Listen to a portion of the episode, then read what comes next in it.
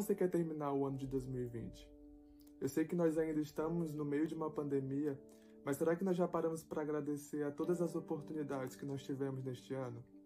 Em 2020, nós tivemos vários planos cancelados, nós deixamos de fazer tantas coisas, nós nos sentimos tão limitados. Mas nós ainda temos o poder de decidir como nós queremos encerrar este ano. Se frustrados pelas coisas que nós não conseguimos fazer ou gratos pelas oportunidades que surgiram. Talvez foi aquele projeto que você tinha guardado há tanto tempo no fundo da gaveta e você finalmente conseguiu colocar em prática.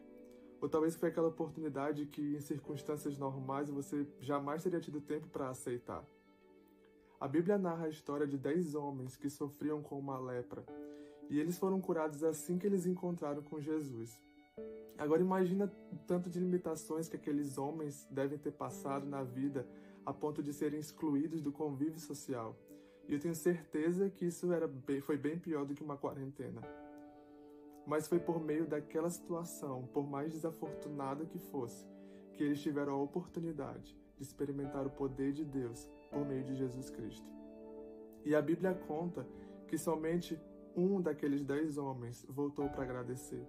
Em Lucas capítulo 17, versículo 15 e 16, diz assim: Um deles, quando viu que estava curado, voltou, louvando a Deus em alta voz, prostrou-se aos pés de Jesus e lhe agradeceu.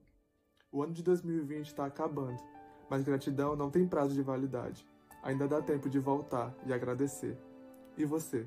Por qual oportunidade você é grato em 2020?